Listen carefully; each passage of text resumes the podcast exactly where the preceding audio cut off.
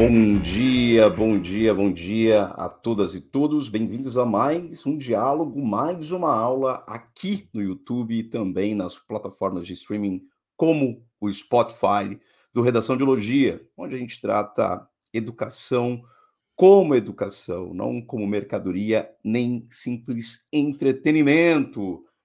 Hoje a conversa será sobre um tema FUVEST, elaborado pela equipe técnica, nossa equipe técnica do Redação de Logia, sobre um dos conceitos mais interessantes, promissores e importantes do século XX, que é o conceito de indústria cultural. E a conversa de hoje não poderia faltar ele, o menino dos dados, o menino dos dados, diretamente da Zona Sul de São Paulo. Pedro Rodrigues, bom dia para você, meu caro. A gente vai discutir hoje o papel da indústria cultural no mundo contemporâneo. Tá tudo bem com você? Tudo bem, Fabrício. Tudo bem comigo. Bom dia, bom dia para você que nos ouve, que nos escuta, porque estamos onde? No Spotify. Somos podcasts, somos lives toda sexta-feira às 8 da manhã no YouTube e também nas melhores plataformas de streaming. Vamos junto, mais um sextou pós-feriado. Espero que esteja todo mundo acordado, hein? É, isso daí, feriado prolongado, né, Pedro Rodrigues? Feriado prolongado para muitos, para outros não feriado, né? Pós-feriado para alguns. E aí a gente segue na sequência.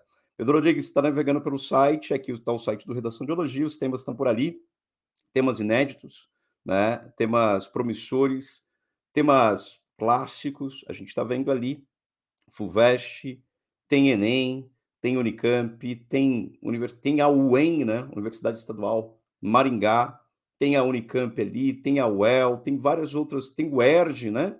Que é também a Universidade Estadual do Rio de Janeiro. Temos temas novos, temas. Tem uma coisa ali muito interessante, Pedro Guiz, lá em cima. Lá em cima teve, nesta semana, é, caiu a uh, hipersexualização das mulheres, das divas pop e a questão do empoderamento feminino. Isso foi live no, nossa, isso foi tema agora de um, de um vestibular da VUNESP no meio do ano, e a coletânea do vestibular, praticamente assim, são dois textos na coletânea do vestibular, e o texto 3 da nossa coletânea é o mesmo trecho que está lá no vestibular da VUNESP. Foi uma, uma faculdade que cobrou no, no estado de Goiás. Lembrando, lembrando, quem é esperta e esperto nisso, a VUNESP costuma repetir temas Exemplo, exemplo. O ano passado caiu muitos temas relacionados à inteligência artificial dentro da VUNESP. O ano retrasado caiu cinco vezes em vestibulares feitos pela VUNESP no país, um tema ligado à derrubada de estátuas. E não, não, não à toa caiu na Unifesp também este ano de 2022. Então, alguns temas da VUNESP que mexem com quatro eixos, né, praticamente a, a, a VUNESP, são eixos temáticos ligados à saúde, comportamento, a questão dos direitos e também a tecnologia. Então, fiquem espertos com isso, tá? A temática está aqui da hipersexualização das divas pop e o empoderamento feminino está lá, né? E a gente faz um diálogo com a indústria cultural. Ali a gente já está conversando um pouquinho com a indústria cultural, mas o desenvolvimento hoje é prioritariamente ligado à indústria cultural. Então voltamos ao site novamente. Pedro Rodrigues está aqui navegando, marcando tudo aqui, só mostrando como a gente. Ah, como vocês acertam um tema assim de forma tão precisa? Bom, a gente faz uma pesquisa, a gente tem as melhores fontes, sempre fazendo ali o caminho que os vestibulares também dão as dicas, né? E fazem, por exemplo, BBC News, grandes fontes de informação, por exemplo, BBC News, Deutsche Welle, É o País, Nexo Jornal, outras palavras, são as fontes que a gente mais usa né, de informação, principalmente BBC News e Deutsche Welle, ok? Então, tem ali marco temporal, tem os temas, agora os últimos temas da FUVEST, tem ali a cultura do Sugar Daddy, tem a questão da pirataria, conteúdo na internet, que já foi uma aula aqui nossa, não é? Licença menstrual remunerada, guerra híbrida, todos os temas, capitalismo woke, né? O woke capitalismo, que é o capitalismo que é, digamos, engajado, né? É que até mesmo o mito do Brasil cordial falando de várias coisas importantes aí. Pedro, nessa dinâmica que a gente mergulha no site, a gente vai logo encontrar, agora nos últimos é, temas colocados, o último tema colocado no site pela gente, é, é o indústria cultural, né? É esse daí que tem a foto, foto da Marcia Tiburi, grande filósofa que mora na França hoje, né? Lembrando que a Marcia Tiburi, ela escreveu um livro na, no final, né, da, da década passada, em que ela falava de como conversar com um fascista, né? E ela foi perseguida, né, ameaçada de morte, então ela teve que sair do Brasil. Olha só que tempos sombrios, né? Uma mulher pensadora teve que sair do Brasil, né? Então está morando na França porque é ameaçada de morte. Muito, muito pouca gente fala sobre isso, mas olha que coisa perversa, né? E aí um dos temas que ela mais gosta de abordar é a questão da indústria cultural. E aí a gente vai pegar aqui a, a própria coletânea e na coletânea são dois textos apenas, né? Então, é um tema modelo FUVEST, um tema inédito do Redação de Elogia. Fiquem espertos com isso, é uma aposta nossa para os vestibulares mais importantes deste ano. Por que a gente está falando disso? Porque a indústria cultural ela vai mexer com coisas muito, muito cotidianas, que já estão de alguma forma no nosso cotidiano, a gente vai ver isso com, é, com detalhes, né? E quando a gente olha para essa questão da indústria cultural, a gente vai ver também uma guerra cultural, né? E essa guerra cultural, ou mesmo a polarização, ela é feita através de mecanismos da indústria cultural, mecanismos de mídia, mecanismos de informação, mecanismos de cultura. Né? Então a gente vai estabelecer alguns, alguns paralelos. Então vamos lá. Então o tema está aqui na tela. A gente vai lá, o papel da indústria cultural no mundo contemporâneo, muito semelhante àquilo que já foi cobrado na FUVEST como o papel da ciência no mundo contemporâneo, então, qual é o papel da indústria cultural no mundo contemporâneo? É um papel ambíguo, é um papel controverso, é um papel de protagonista, é um papel de coadjuvante, ou ela é antagonista nesse mundo contemporâneo? Então, vamos à coletânea. A coletânea está lá, está na tela. Vamos ao primeiro texto, da Márcia Tiburi, e aí a gente analisa efetivamente os detalhes desse primeiro texto. Diz assim: abre aspas para Márcia Tiburi. Cabe lembrar que o principal problema da indústria cultural não é o que não é o fato de ela imitar obras de arte ou de oferecer entretenimento no lugar de arte ou de ser uma estética do mau gosto. Tais questões estéticas podem ser discutidas. O maior problema é o objetivo da indústria cultural, enquanto mecanismo de produção ideológica. A indústria cultural é o principal aparelho de lavagem cerebral do capitalismo, ou, em termos mais complexos, dos arranjos do psicopoder. Ou seja, do cálculo que o poder faz sobre o que as pessoas pensam e sentem. O que está em jogo é a destruição da linguagem, que permite ao sujeito humano a autonomia do pensamento e da esfera moral e política.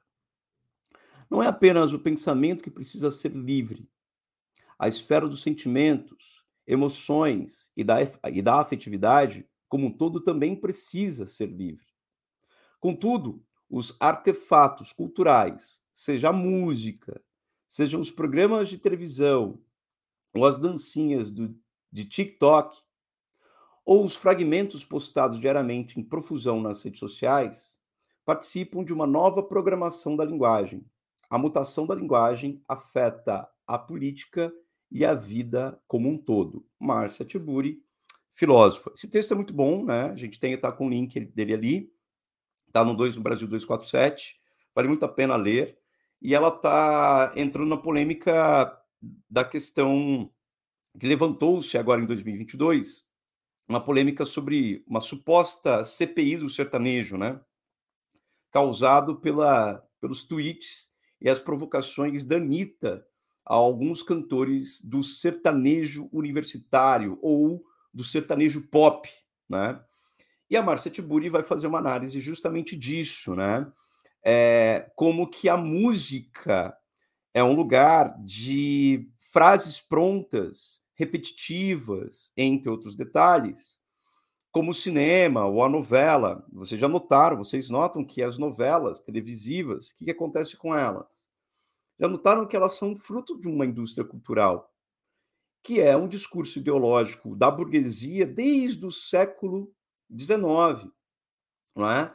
Se nós não tínhamos a mídia, se nós não tínhamos internet no século XIX, mas nós tínhamos o quê? Nós tínhamos os folhetins e os livros. E notem que essa ideia de final feliz é uma ideia que toma conta até as novelas do século XXI. Uma reprodução, né? Então, aquele capítulo final de novela. Ai, foram felizes para sempre, o vilão é preso, o vilão é morto, né? Tem um maniqueísmo.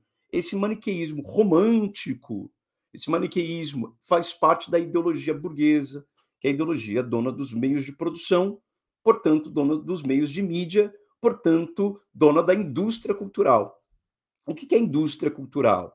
Esse termo é cunhado num livro chamado Dialética do Esclarecimento, de dois grandes pensadores alemães da escola de Frankfurt, na década de 40 do século passado, do século 20. Então, eles vão estabelecer essa, esse conceito. Tem um capítulo específico no Dialética do Esclarecimento, é? chamado Indústria Cultural. E lá eles vão explicar detalhe por detalhe quem são os dois pensadores, Max Horkheimer e Theodor Adorno. Então, Adorno e Horkheimer são eles que cunham, eles que definem o conceito de indústria cultural. Eles estão dizendo que a indústria é, seriou ou padronizou a cultura e transformou a cultura em mercadoria. Dá para ver isso? Eu vou dar uma dica para vocês. É, vejam o último comercial de uma caminhonete chama S10. A caminhonete S10, isso mesmo, aquela caminhonete famosa caminhonete S10, não é? Ela é uma caminhonete é, para poucos, né? No Brasil, efetivamente, ela custa mais de 200 mil reais, custa de 200 mil reais a 350 mil reais, né?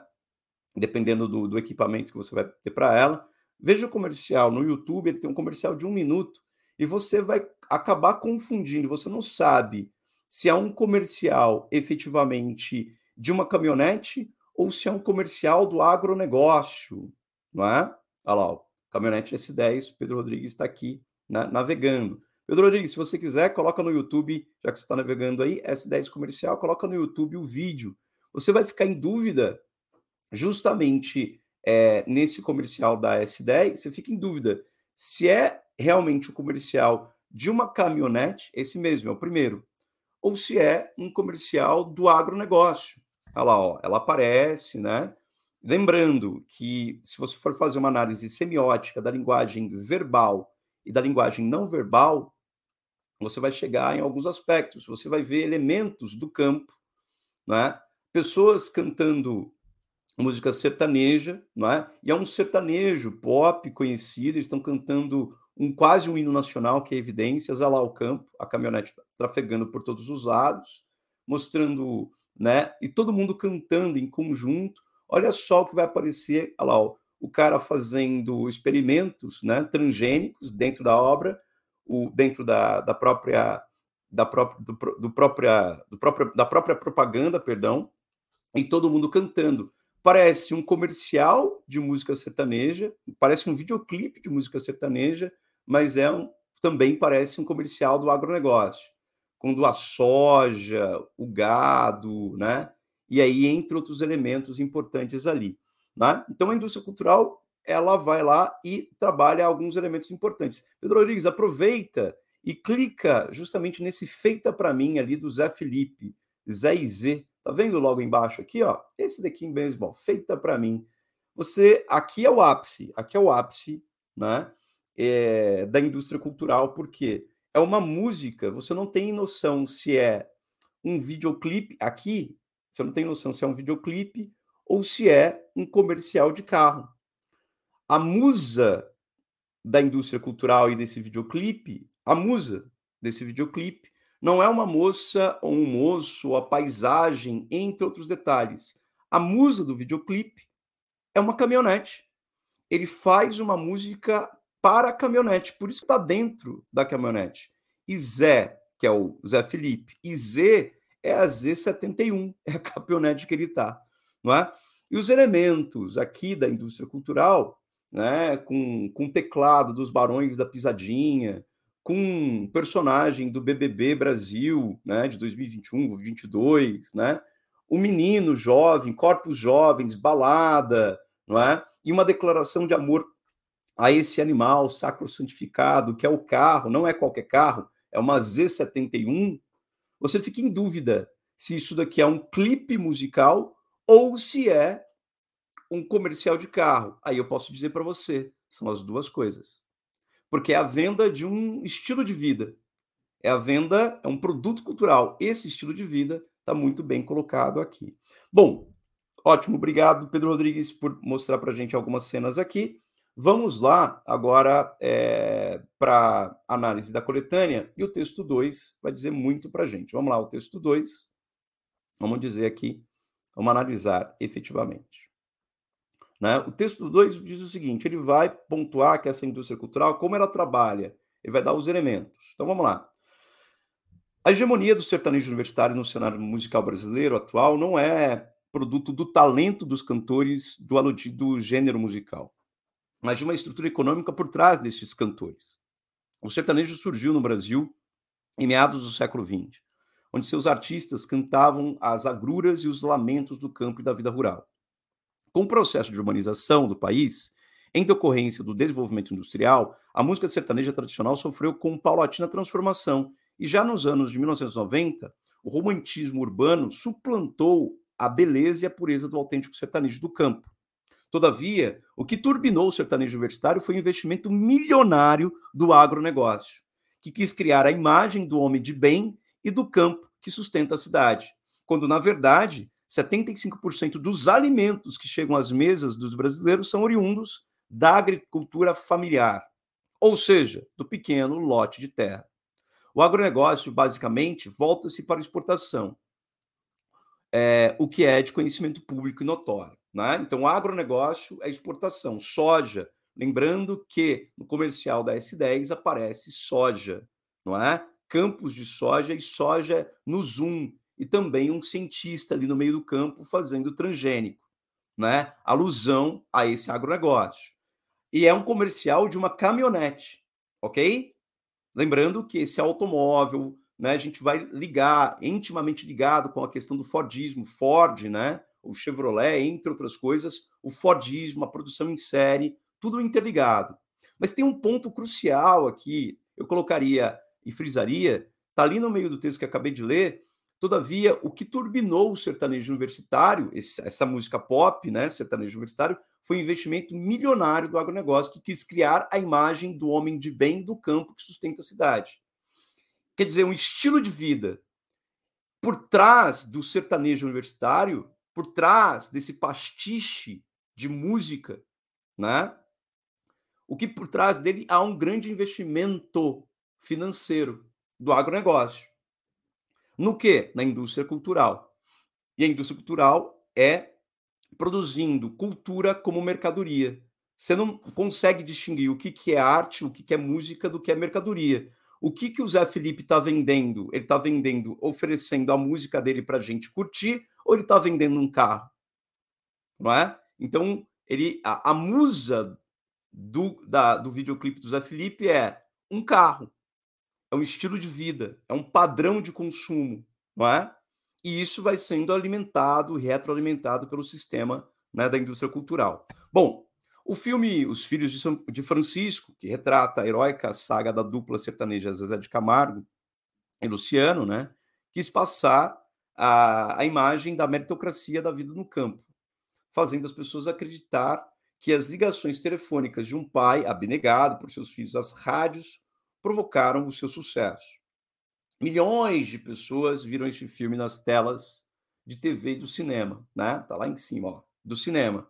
Entretanto, isto fica apenas no cinema, não condiz com a realidade. O que ocorre na indústria fonográfica é o famigerado jabá, que é uma é importância em dinheiro que os produtores pagam para veicularem suas músicas. a empresária da polêmica é, cantora Anitta declarou em entrevista que viralizou que, de uma entrevista que viralizou, viralizou, enquanto tenta pagar um jabá para tocar as músicas de seus artistas numa rádio, o agronegócio já as comprou. O resultado é que, em 2021, das 10 músicas mais tocadas no aplicativo de música Spotify, nove eram sertanejos universitários, né? Música pop sertaneja universitária, com suas músicas cantadas no mesmo timbre e com as mesmas letras: balada, bebedeira e traição. Ademais, existe um lobby fortíssimo do agronegócio na política nacional. Para que se tenha uma ideia, em 2014, a, J, a JBS patrocinou a campanha de 11 partidos políticos. E a bancada ruralista fez 24 dos 27 senadores eleitos em 2014. Isso mesmo que vocês leram. Não há uma bancada roqueira, fanqueira, pagodeira, entre outras coisas. Mas há uma bancada ruralista que possui como trilha sonora o sertanejo universitário. Tudo isso produz uma indústria cultural, a famigerada modinha. Não é um sucesso orgânico, natural, é produzido. Vocês acham que qualquer dupla sertaneja, odiadamente, já possui ônibus, jatinhos e milhares de seguidores em suas redes sociais logo no começo de suas carreiras? Fruto de seus talentos? Não.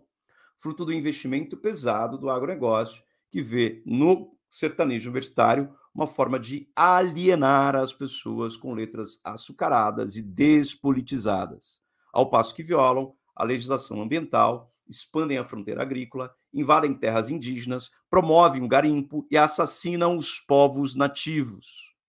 O que vemos odiernamente é o fim do autêntico sertanejo, da música, que retrata a vida no campo, dando lugar a uma música urbana cada vez mais pop e com riffs que lembram mais um pop rock medíocre.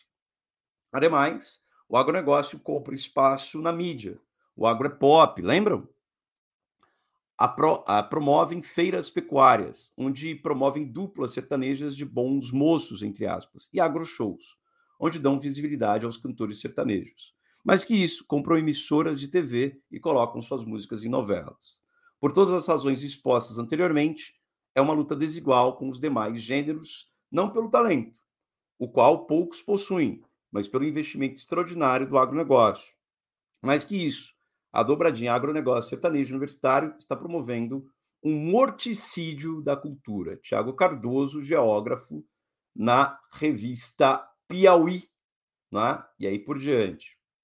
É um artigo de opinião, essa é a opinião do Tiago Cardoso.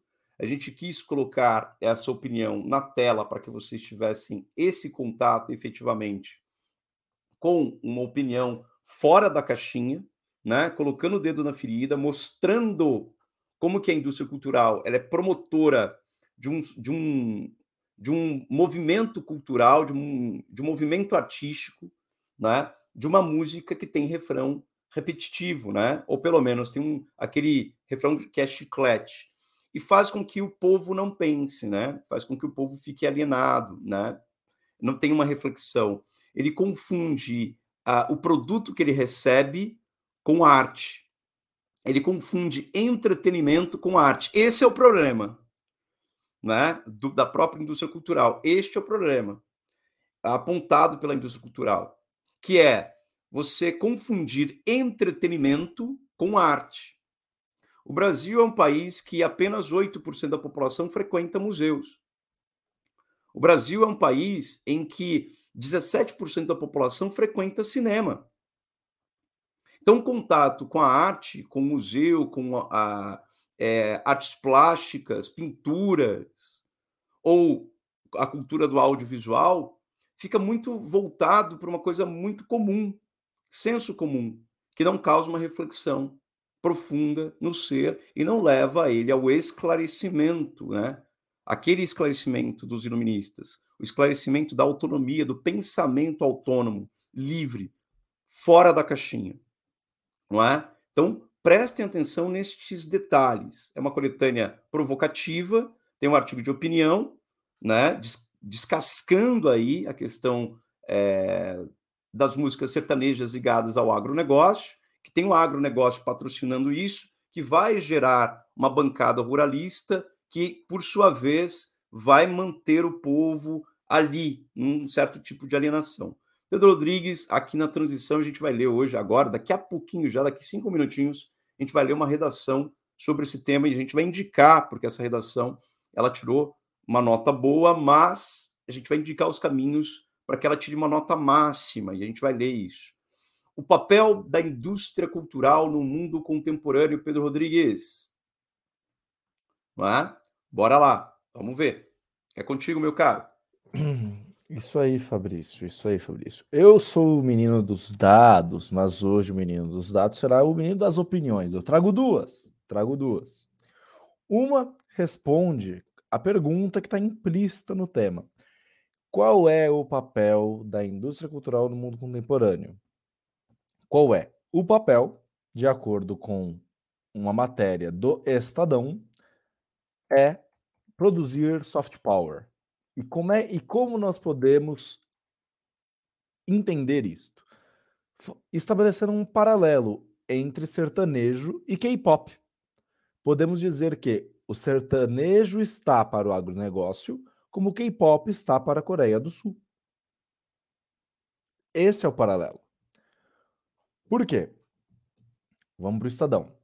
O Estadão, aqui na matéria deles, do dia. Folha de São Paulo, perdão, me confundi. Folha de São Paulo, em matéria de 8 de agosto, ele está explicando como o K-pop faz parte de um movimento da Coreia do Sul para construir uma imagem positiva do seu país e atrair e influenciar outros países a cooperar pelo poder das ideias, cultura e valores, ao invés de usar a força.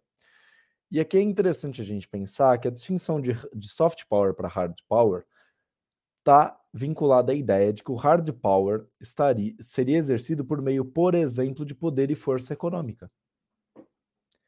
Que é exatamente do que estamos falando quando não quando o agronegócio deixa de fazer lobby, tudo bem que ele não deixou, mas quando ele diminui o lobby para aumentar para aumentar é, a sua influência na nação e a imagem positiva que as pessoas têm, de, têm dele. E agora que eu percebi que o Zoom está ruim para vocês. Agora sim. Então, olha só. Uma ideia da força atual da cultura coreana é o faturamento do grupo chamado BTS, que inclusive se separou agora esta semana, se tornando para perseguir projetos solos. O faturamento foi de 70 milhões, segundo informações da gravadora Hybe, na live de dois dias de comemoração de oito anos no grupo. Em 2020, foram um dos grandes destaques, um, os membros do grupo foram um dos grandes destaques internacionais. Não, me confundi aqui, desculpa. O filme Parasita, da cultura também coreano, foi destaque no Oscar. E ele diz aqui, ó, essa expansão da conquista de mercado e popularidade desses elementos de cultura coreanos até o momento é identificada com um crescimento que ocorreu com apoio, mas não direção do governo de Seul. O governo sul-coreano tem, portanto, um grande ativo à sua disposição, pois todo esse sucesso poderá tornar mais fácil a conversão desses fatores, que de maneira simplista podemos chamar de soft power potencial, para soft power ativo. Portanto, são inegáveis a força e o sucesso global das produções coreanas. No entanto, ser o país de origem de bandas musicais, filmes e outras atrações e ter ídolos coreanos globalmente populares não é por si só sinal de soft power. Essa repercussão trouxe benefícios à Coreia do Sul, promoveu sua percepção positiva, influenciando o aumento do turismo e do interesse de estudantes estrangeiros no país. Mas, voltando ao conceito de Nie Júnior, o soft power implica em fazer com que o outro faça o que você desejo. Muito bem.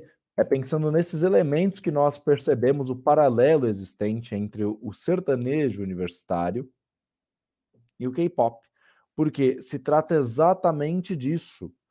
O agronegócio tem interesse que compremos as suas mercadorias, embora seja voltado principalmente para exportação, mas não apenas compremos ou apoiemos, não nos incomodemos com a sua influência no cenário político nacional. Não nos incomodemos com o fato de que existe uma bancada ruralista, mas não existe, ou, ou melhor dizendo, existe, mas tem dificuldades de ter a mesma influência, uma bancada ambientalista, por exemplo, e nós sabemos que o agronegócio, de maneira incoerente, tem se oposto a uma coisa, a, tem se oposto às políticas ambientalistas, tem se oposto à proteção do meio ambiente, ainda que seja provado e constatado que sim, o meio ambiente é necessário, uma vez que a Amazônia, por exemplo, é responsável pelos rios, pelos rios flutuantes, não é? por todas aquelas correntes de ar úmido que produzem as chuvas no país, beneficiando e possibilitando que o agronegócio seja um agronegócio. Então, esse era o comentário, era este o paralelo. Vamos embora para a redação. Maravilha, Pedro. Que, que comentário fantástico, cara. Que paralelo que você fez aí em relação ao K-pop, soft power, né? A gente vê justamente pela primeira vez na história, né? Você tem um país do Oriente, um país que é a Coreia do Sul, né? Ganhando o Oscar lá na América, né? Nos Estados Unidos. Isso mostra muito do poder da indústria cultural, do poder de mídia, do poder do cinema, do poder da música, né? Lembrando que por trás do K-pop, por trás do K-pop, o grande patrocinador, além de ser o governo sul-coreano, é uma empresa que é a empresa da Samsung, não é? Então, ótimo, ótimos paralelos. Vamos ao texto, vamos ao texto, vamos à análise do texto agora. A gente vai ver um texto aqui e vamos analisar ele é, sobre a, o tema indústria cultural. As honras contigo, meu caro. Vamos lendo, vamos fazer aquele bate-bola, vamos fazer essa leitura, né? Então vamos fazer isso, eu e você. Um ghost em meio à indústria cultural. O título já é. O título por si só dá muita ideia do que, é que o texto vai fazer, porque se não fosse algo que chama a atenção, que se destaca, não seria relevado no título um ghost. Nós podemos imaginar que um ghost, ainda que não saibamos do que se trata ou o que seja, lógico, que fica claro aqui, nós, ledores, leitores que somos, que se trata de uma referência à, à poesia de Carlos Drummond de Andrade. No entanto, o que nos importa agora para o título é o seu aspecto linguístico mesmo. O fato de ter sido destacado um ghost com um artigo indefinido, isso já dá a ideia de que isto é algo que se destaca, e se se destaca é porque é incomum ou se distingue do que existe, do que propõe a indústria cultural. E é esse, de fato, o cerne do texto, como nós vamos ver já no primeiro parágrafo. Vai, Carlos, ser gauche na vida. A partir desse verso do poeta Carlos Drummond de Andrade, observa-se um comando dado ao eu lírico, faltou o hífen, isso aqui, pelo menos de convenção, dado ao eu lírico para ser gaúcho na vida, para ser gauche na vida. Isto é, ser diferente da maioria, não apenas em estrutura poética, mas também no desenvolvimento do pensamento crítico. Olha só, já foi confirmada a nossa hipótese sobre o título, a diferença da maioria. Que maioria? Daquilo que é proposto, daquilo que é desenvolvido, daquilo que é difundido pela indústria cultural. Não é de se estranhar, portanto, que Drummond tornou-se, que Drummond se tornou um dos maiores escritores de toda a história, já que revolucionou a arte através do seu pensamento e escrita ok, dá para considerar pensamento escrita uma, um a consequência do outro. Por outro lado, o odierno é permeado pela homogeneização da arte e do pensamento. Existem cada vez menos gauchos na sociedade, dado que a indústria cultural usa, isso, usa disso para sustentar a manutenção do poder pelas elites detentoras do capital. É um parágrafo para lá de interessante, muito bem escrito, chama a atenção o bom uso da linguagem nesse primeiro parágrafo, isso tem que ser destacado. Uh, o que chama atenção também, agora que poderia ter talvez um aprimoramento. Vamos por partes. Primeiro, a partir desse verso do poeta Carlos Drummond de Andrade, observa-se um comando dado ao lírico para ser gaúcho na, vida, para ser gaúcho na vida. Tudo bem. Aqui uma constatação, isto é, ser diferente da maioria. Hum, é. Aqui a gente já tem dúvidas. Afinal de contas, ghost parece ser uma palavra importada, não, não, não do português propriamente dito. Então, isso já fica mais no campo da interpretação, a princípio. E ele diz: não apenas em estrutura poética, mas também no desenvolvimento do pensamento crítico. Tudo bem, mas aqui, a gente, aqui nós ficamos mais confusos ainda. Porque se é vai Carlos ser ghost na vida, aqui a gente não fica claro se o eu lírico está falando com ele mesmo, porque um comando do eu lírico para ser gaucho na vida. Mas quem é para ser gaucho na vida? Para ser gaucho na vida?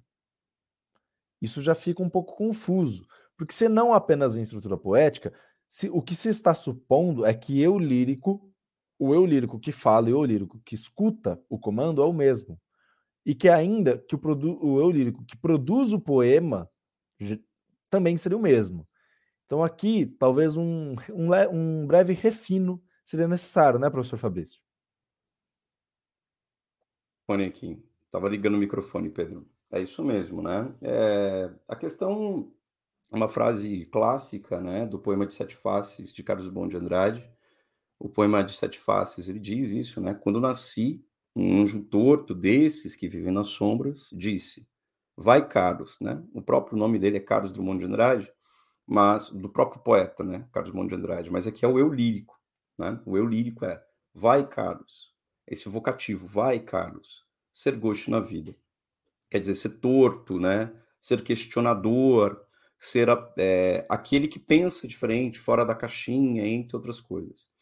É, um refino daria sim, Pedro. Acho que a gente poderia usar um pouco as sugestões aqui. Eu não pensei numa sugestão direta para isso agora, mas a gente pode. Vamos ler o texto, e, e, ao longo desse primeiro parágrafo, a gente vai vendo que isto, que é ser gosto na vida, é uma marca fundamental para a tese, para a suplantação e para o enfrentamento à indústria cultural. Né? A gente vai vendo isso, para a quebra da homogeneização da arte, do pensamento, né? E aí por diante. Gauche não é bem diferente da maioria, né? Gauche é inseguro, tímido, não é? Não, não, não necessariamente.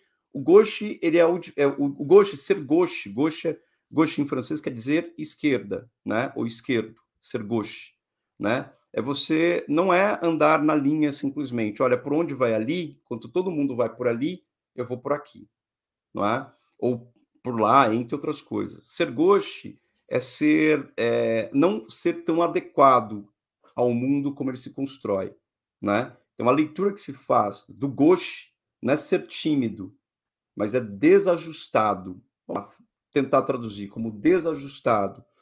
Aqui, nessa leitura de, desta redação, não está como tímido de jeito nenhum, está como aquele que pensa de forma autônoma, aquele que pensa diferente, aquele que quebra a dinâmica da indústria cultural, ok? É isto. Sim. Pedro Rodrigues. Só para só fazer um, um anteparo aqui, de fato, quando nós vamos consultar alguns dicionários, é essa a definição que eles oferecem. Conquanto, o professor Fabrício, muito perspicazmente, explicou o fato, que é a linguagem se faz no uso. Então, pelo contexto em que aparece a palavra, existe uma seleção dos significados ou mesmo uma expansão do significado da palavra. Então, pode até ser tímido, pode ser canhestro, inseguro, mas aqui se utilizam se, se, se utiliza dessas características para para que designe aquilo que é diferente, aquilo que é avesso, talvez, ao que, se, ao que está posto. Vamos lá, então. Não é de se estranhar, portanto, que Drummond tornou-se, que Drummond se tornou, aqui a colocação pronominal, um dos maiores escritores de toda a história, já que evolucionou a arte através do seu pensamento e escrita. Por outro lado, Odierno é premiado pela homogeneização da arte e do pensamento. Existem cada vez menos gostos na vida. Faltou, na sociedade, faltou aqui um conectivo, talvez. Por outro lado, Odierno é premiado pela homogeneização da arte e do pensamento, e assim, talvez uma consequência, é, vírgula, assim, vírgula, existem cada vez menos gostos na vida, dado que a indústria cultural usa disso para sustentar a manutenção do poder pelas elites detentoras do capital, Aqui a tese central sobre o papel da indústria cultural no mundo contemporâneo, e vale também destacar que, nessa introdução, o, a redação poderia ter oferecido alguma justificativa para que ela considerasse que Drummond, é, de alguma forma, seja original, que é o que parece, algo como deslocado da indústria cultural. Por quê? Existem, existem alguns paralelos, como Marilyn Monroe ou a Madonna também revolucionaram a arte, mas fazendo parte da indústria cultural. Então seria um aprimoramento neste caso, algum subsídio para essa ideia de que Drummond é original ou não é da indústria cultural ou dela se distancia. Em princípio, a cultura sempre foi um objeto de identificação e exclusão em uma sociedade. Tudo bem, vamos ver a que isso leva. Desde os primórdios da civilização, a cultura é fruto da interação social com o meio e pode se manifestar de diferentes formas, como as vestimentas, a linguagem, a religião e a arte. Entretanto, com o advento das revoluções industriais e dos meios de comunicação em massa, a elite capitalista vem usado, tem usado da cultura como uma fonte de dominação na sociedade e assim e dessa forma tem alcançado cada vez mais o lucro e a manutenção do seu poder. Um exemplo aqui seria bem-vindo. Já um exemplo concreto sobre esse uso. Então, vivencia-se a indústria cultural. Aqui um tanto estranho, vivencia-se a indústria cultural, objeto direto na, posição, na função do sujeito. Então, tira essas vírgulas. Vivencia-se a indústria cultural, que tem um papel protagonista, mantém essa aqui, tira essa aqui. Tem um papel protagonista no odierno, já que é capaz de alcançar um grande contingente de pessoas devido às tecnologias de, de comunicação, como as redes sociais, Facebook e TikTok, de fato, exemplos de redes sociais, e a partir disso tornar os indivíduos paulatinamente consumidores do mesmo produto cultural, seja música ou, faltou a vírgula, outros elementos de entretenimento.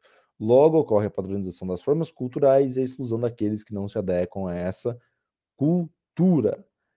Ok, ok, ok. Um parágrafo realmente muito bom. Deu o subsídio, deu o subsídio necessário para a tese. Qual tese? a de que a indústria usa do seu poder padronizador para excluir na sociedade. Fabrício César de Oliveira, o que você pensa desse primeiro desenvolvimento? Ótimo primeiro desenvolvimento. Quando você cobrou um, um, exemplo, logo abaixo ele traz os exemplos das redes sociais, né? Como isso se dá uma padronização através das redes sociais, o próprio TikTok, né? Você tem ali vídeos de 15 a 1 minuto, com a maioria com danças, né? E tem uma padronização de corpos também, corpos jovens, malhados, a maioria são meninas, né? É, a maioria, né? Então há uma padronização, um estilo específico ali. É, esse, só uma dica, tem duas coisas em relação. Ele usa duas vezes a palavra elite, tanto no primeiro parágrafo quanto nesse primeiro desenvolvimento. Uh, a gente tem a concepção de que elite ela é a vanguarda. Elite é o lugar de vanguarda, de pensamento de vanguarda, né? aquilo que vai à frente, aquilo que vem à frente. Como ele está falando de padrões detentores do capital, isso daqui tem um nome específico na literatura da sociologia e da filosofia e da própria concepção de mundo. O próprio Emicida vai ter um vídeo muito forte, muito forte, muito maravilhoso, está no YouTube também, onde ele faz uma distinção entre elite e burguesia. E ele vai dizer, na frente do Luciano Huck, Luciano Huck, né, filho é, bilionário, né, ele não é milionário, ele é bilionário ali na, na, nas questões da organização Globo, né, ele que mora, que é muito bem casado, um querido, entre outras coisas, não tem nada contra a figura do Luciano Huck. Mas na frente do Luciano Huck, o, Emicida fala assim, olha, para mim tem uma diferença entre elite e burguesia, né? É, esses detentores do capital se chamam burgueses, isso é burguesia. Elite é aquele que pensa à frente. Se a elite brasileira existisse, ou se existe uma elite brasileira, é uma que pensa é, num conjunto de coisas futuras, pensa no futuro e a longo prazo. É, em coisas que sejam um pouco mais ligadas à, à cultura de alta monta, né? é, valorizando a cultura dos povos, né? Você vai pensar numa elite, por exemplo, um personagem da elite seria Chico Buarque de Holanda, que ele pertence a uma elite intelectual brasileira, né? Pertence à burguesia também, pertence à burguesia, mas ele nega essa burguesia para dar conta dessa elite, da construção da poética, construção de uma arquitetônica, tanto é que ele é prêmio Camões de literatura. Então ele se dedica à arte, não é? Às vezes a arte não é nem para é, é um artista pop, é um cantor, pop, mas ele é muito mais do que cantor. Ele é um compositor, né? E dentro das composições, vocês vão sempre notar que Chico Buarque, o elemento dele é montar personagens, narrativas. Falando nisso, ontem ele lançou uma canção nova. Então existe uma diferença entre elite cultural e burguesia. Como aqui é a burguesia detentora do capital, das burguesias ou da burguesia detentora do capital e a burguesia capitalista, não elite capitalista. No Brasil, isso é muito controverso, né? Eu preferiria usar burguesia em vez de elite nesse caso aqui. Elite é, tem uma autonomia. A burguesia ela cria padrões e domina a indústria cultural. A elite quebra. Drummond, por exemplo, é algo que alguém que quebra esse padrão de burguesia. Ele vai lá, tanto é que ele não vende um estilo de vida que é consumível. Ele é um gosto na vida, um gosto na poesia, um gosto na história né, da literatura brasileira. É um poeta, né? Só por, por si só que poetas são ricos. Quais são os poetas que ganham milhões? Ninguém, praticamente, né? A poesia a gente não a gente não fica sem poesia. Mas a própria poesia é uma espécie de, de, de gauche né, na história e de quebra da indústria cultural, tá? Só esse paralelo entre elite e burguesia, eu trocaria elite por burguesia a partir dessas reflexões. É isso, Pedro Rodrigues, neste parágrafo. Perfeito, perfeito. Bem, nada a acrescentar, de fato, ocorre a padronização das formas culturais exclusão daqueles que não se adequam a essa forma, e Nisto, a crítica se dá por meio, de novo, como já dissemos, dos, das tecnologias de comunicação e do papel da elite usando dessa cultura como fonte de dominação. Parágrafo bem interessante, está bem ligado à tese, bastante coeso, com alguns detalhes de linguagem, algumas faltas de paralelismo, como o lucro e a manutenção do seu poder, né, que não já não pode ser, já não podem ser consideradas como uma coisa só ou a mesma coisa, mas sim existências, fatos, fenômenos distintos.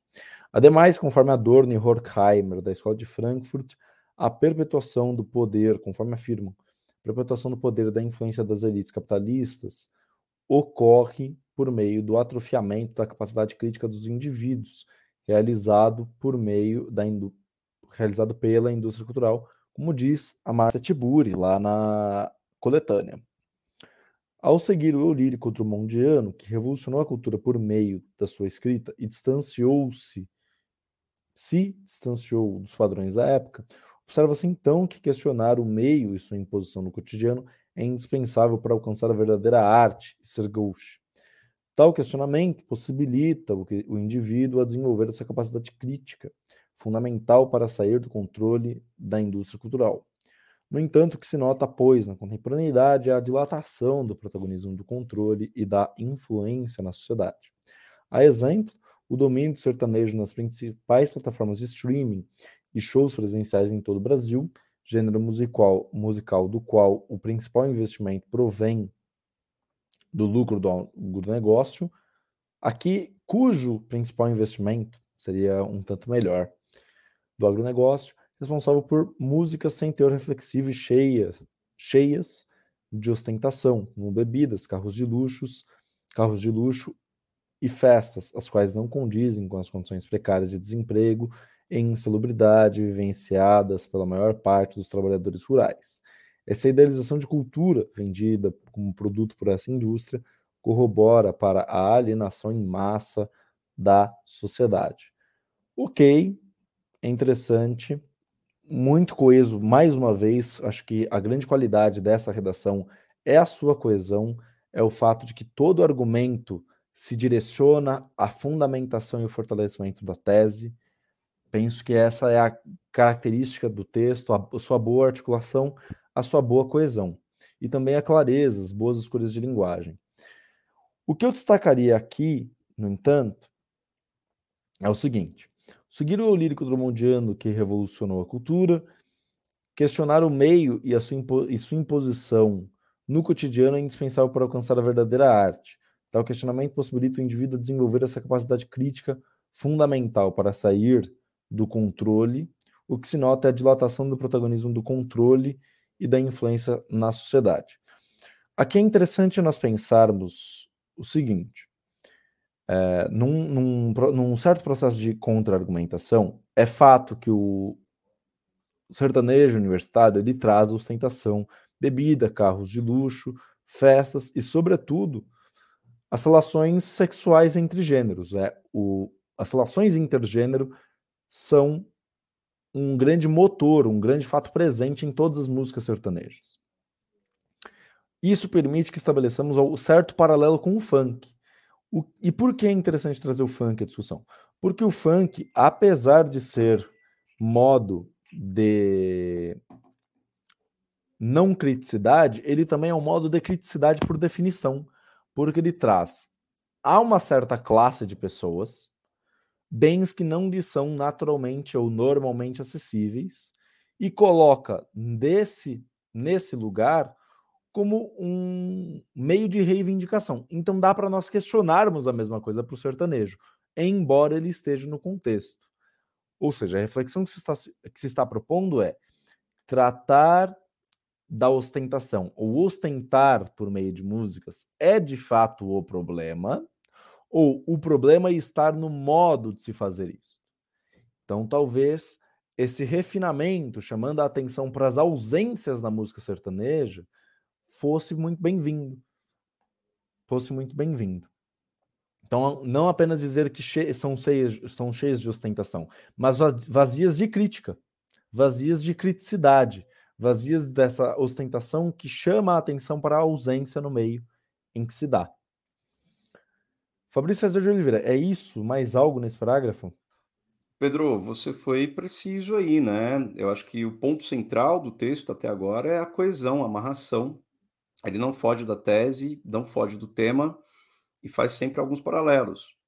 Sofisticado, né? Gostoso ler o texto de vocês, dos alunos e das alunas, porque são pensadores, olha só, né? É, a questão drummondiana do título, a questão drummondiana do primeiro parágrafo está ali no meio do, né, no meio desse terceiro parágrafo, que é o D2, mostrando, fazendo um paralelo com a indústria cultural, e concordo contigo, Pedro. Pensando no contra-argumento, a falta de criticidade né, cria essa padronização.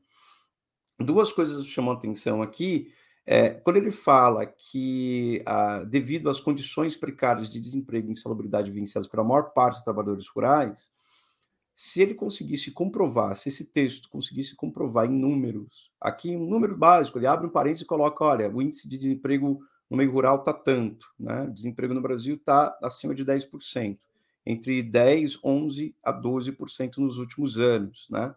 E como isso pega o meio rural, né? Isso seria interessante para convencimento do seu leitor em geral. Por isso é muito importante, a redação tem que ser feita semanalmente, ela tem que ser feita pesquisa, para você convencer o máximo possível. É, a gente apresentou dois videoclipes aqui, ou pelo menos um videoclipe, né? Eu, era um videoclipe também com uma música e tudo mais, era um comercial de carro, mas parecia um comercial do agronegócio, que parecia um, um, um videoclipe de música e tudo mais, e, e vice-versa. É, dá para ver que esse, essas músicas sem um teor reflexivo e cheias de ostentação, elas vendem um estilo de vida, né? E esse estilo de vida é do agroboy, né? E é um estilo de vida específico aí. É, se pudesse, talvez, é que ficou falta, espaço, né?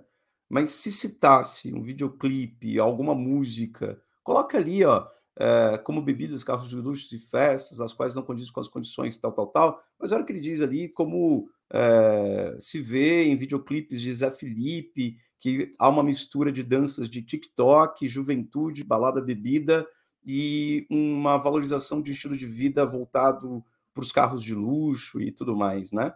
Que é o estilo agroboy. Acho que seria interessante, seria interessante, mais interessante para dar calçamento né, base à argumentação colocada aqui. É isto, Pedro Rodrigues. Ótimo parágrafo. Tá? E a questão de linguagem. Acho que linguagem a gente já sabe que não vai tirar nota máxima. Por alguns deslizes, mas poucos. Mas é um texto muito bem escrito, né? Muito bem escrito, muito acima da média. Vamos à conclusão, Sim. é contigo. Sem dúvida. A indústria cultural desempenha um papel protagonista na sociedade atual, uma vez que aliena progressivamente a sociedade com a intenção de manter o poder e a influência das elites capitalistas. Sendo assim, o ser perde-se diariamente nas superproduções capitalistas sertanejo na indústria cultural. Perfeito. Uma, a conclusão cumpre o que promete, ela é uma suma do texto. Vamos falar de nota. Fabrício César de Oliveira. Hoje eu me sinto particularmente bem. Hoje eu vejo essa redação com olhos brilhantes e regozijosos. Então, minha nota proposta é 9, 3,5 de desenvolvimento semático, 2,5 de linguagem. Eu não vi realmente nada que me chamasse a atenção. Falei assim, ah, isso aqui está fora de lugar, isso aqui está mal articulado, existe um problema no parágrafo. Não, eu penso que o desenvolvimento temático ele poderia ser refinado para chegar à perfeição. O uso do Drummond foi um uso nada menos do que preciso e cirúrgico, um paralelo muito bem estabelecido. Talvez citar Gauch, equiparar Gauch a outsider, a tal da figura do outsider, seria uh, daria maior precisão para o sentido que se quer resgatar da palavra, para o sentido que se quer selecionar, selecionar da palavra. Talvez esse for esse detalhe de linguagem para clareza, para explicação para o leitor, seria muito bem colocado no texto. O sertanejo, a crítica à indústria cultural foram bem feitas. No entanto, eu ainda cobraria um exemplo no D1. As redes sociais, para mim, do meu ponto de vista, foram um bom exemplo de meio de, de, difusão dessa cultura industrializada, mas não foram ainda suficientemente um bom exemplo que demonstrasse de que forma a elite vem usado da cultura como forma de dominação na sociedade. Talvez aqui, se a redação quisesse extrapolar e falar, por exemplo, do fato de que nós temos problemas de alfabetização e letramento no Brasil e tratar, e tratar num conceito mais amplo de cultura, talvez isso desse o verniz necessário, já que toda cultura é cultura, por assim dizer. Então, é por isso que eu estou dando o 3,5 no desenvolvimento temático, de linguagem, por problemas de colocação pronominal, algumas faltas de paralelismo, nada digno de nota, mas que impede o texto de ser aquela perfeição para um 10 ou um 9,5. O microfone estava fechado aqui. Boa, Pedro Rodrigues, é isso mesmo. Né? Comenta o lance do, do, do, do Maximus aí, né, nesse paralelo feito. Acho que vale a pena. Acho que Pedro Rodrigues, tem um detalhe importante, só para a gente não deixar passar. Quando ele usa muito bem a palavra elite ali, né? Porque a questão da coesão.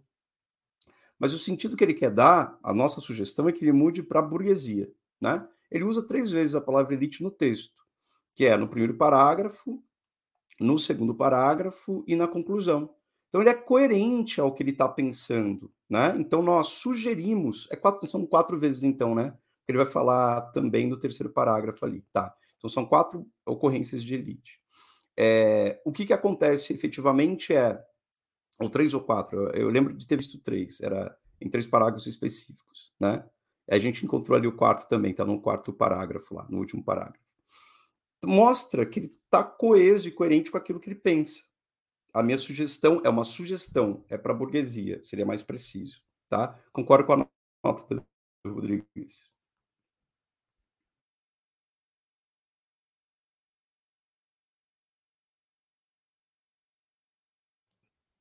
Microfone desligado. As emoções estão a toda nessa sexta-feira. Como nós dissemos, Maximus, o uso da figura do Gauss realmente foi muito boa. Serviu de fio condutor e unificador para a redação. Foi uma forma até que a redação arranjou de manter uma oposição permanente entre um indivíduo crítico e a indústria cultural que busca torná-lo acrítico né, ou impedir, ou um sujeito que deseja, almeja a criticidade, e uma indústria cultural que busca castrá-lo dessa criticidade. Então, acho que é isso. A repetição da palavra, um índice de que é, um, de que é, um, é o tema central. Então, esse aqui eu diria até que é uma redação exemplar, na medida em que ela criou uma oposição fundamental, gauche, gauche e indústria cultural, e a partir dela desenvolveu a crítica à indústria cultural e por meio dessa crítica explicou o papel dela na indústria cultural no mundo contemporâneo. Acho que é um, um bom modo de pensarmos como criar, como desenvolver textos coesos e coerentes. Uma oposição fundamental que possa ser explorada em pelo menos, em pelo menos uma característica profunda e mais evidente. Ótimo, Pedro Rodrigues. Uma hora de live cravada. Eu que agradeço a conversa aí, né? E os comentários de vocês, sempre muito atentas, sempre muito atentos nos comentários, né? As nossas sugestões. É um texto muito bem escrito, muito bem organizado, né? Começo, meio e fim, progressão temática, progressão textual, boa linguagem, algumas sugestões aí de mudança né, de termos para ficar um pouco mais preciso. E concordo com Pedro Rodrigues em todos os detalhes aí e bato o martelo. Nota. Pedro Rodrigues dando nota 9. né? Pedro, terminando a nossa live, qual o recado? Qual o recado para todas e todos aqui no Redação de Elogia? O recado é para você que nos assiste, é para você que nos assiste e nos ouve. Se inscreve no canal, entra no nosso grupo do Telegram, dá 5 estrelas no Spotify, compartilha com a família, com os amigos. Sabe de alguém que está estudando para a FUVEST? Sabe de alguém que está estudando para o Enem, para a VUNESP, Unicamp? Poxa, então manda um link do nosso sextou para essa pessoa, para ela descobrir como é que se analisa, como é que se produz bons, bons textos, boas redações e ótimas reflexões toda sexta-feira às 8 da manhã.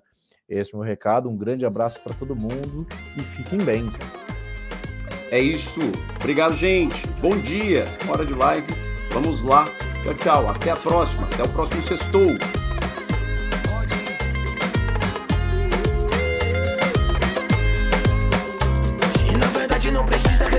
crítica. Não precisa analisar logística. Toda cidade vai ficar turística. A polícia violenta vai ditar política. Mística, uma força mexicana, mexica, mexica sinistra. Calamidade toma conta da cidade, tem bolso pegando fogo no jogo da atrocidade. Coco louco, bicho solto, pouco a pouco, troco sempre vem na conta gota. Calamidade toma conta da cidade, tem bolso pegando fogo.